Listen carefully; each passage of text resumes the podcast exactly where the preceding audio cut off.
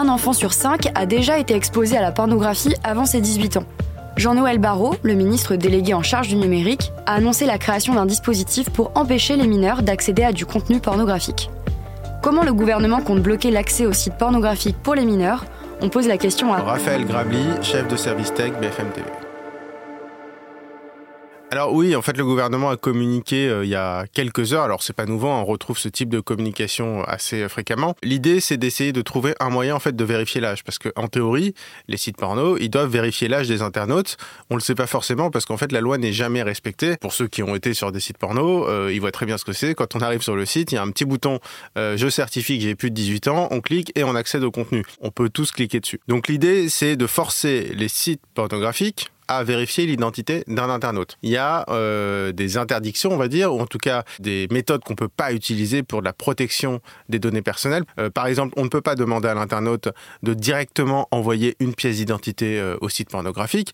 On peut pas demander d'imposer, par exemple, de mettre une carte bancaire. Là aussi, ça peut être problématique. Et donc, en gros, c'est un casse-tête absolument monumental. Et il y aurait une possibilité, une méthode, un protocole qui pourrait être imaginé. La CNIL l'a déjà évoqué par le passé et devrait revenir dessus dans les prochains jours, c'est cette idée de tiers de confiance. En gros, un tiers de confiance, ce serait de mobiliser une entreprise tierce qui euh, sait que je suis majeur. Alors soit c'est une entreprise qui est uniquement spécialisée pour ça, soit une entreprise qui sait déjà que je suis majeur, par exemple ma banque. Les, les contours plus précis, ça reste à définir. Une fois que je me connecte au site porno, le site porno demande à cette entreprise tierce si je suis majeur ou pas, mais l'entreprise tierce ne donne pas mon nom et mon prénom. Ça reste anonyme. Mais alors à ce moment-là, en fait, il faut même pas un tiers, il faut deux tiers. Pourquoi?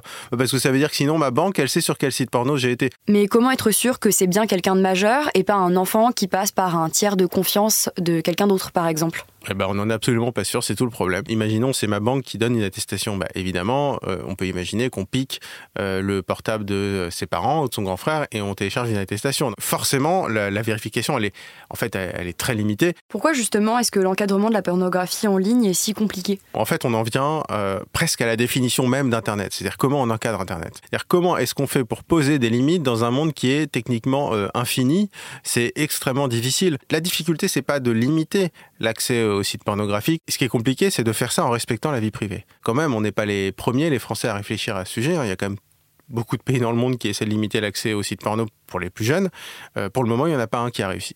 Est-ce que tous les sites pornographiques seront obligés d'appliquer cette nouvelle procédure? Et si c'est le cas, quel type de sanctions seront mises en place pour ceux qui ne le respecteraient pas? Alors euh, oui, bien sûr, en théorie, tous les sites pornographiques devront appliquer ça. Et j'ai envie de dire, il y a, en fait, il y a même un autre débat là-dedans.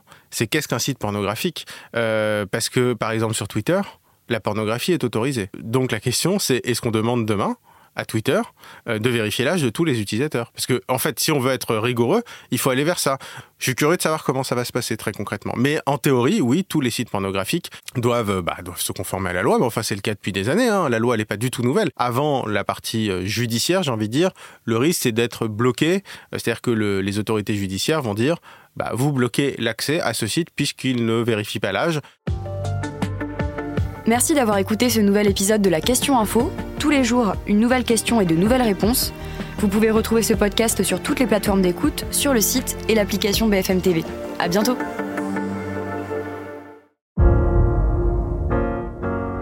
Vous avez aimé écouter la question info? Alors découvrez le titre à la une, le nouveau podcast quotidien de BFM TV. Les grands récits de l'actualité, des témoignages intimes, c'est tous les soirs sur vos plateformes préférées. À bientôt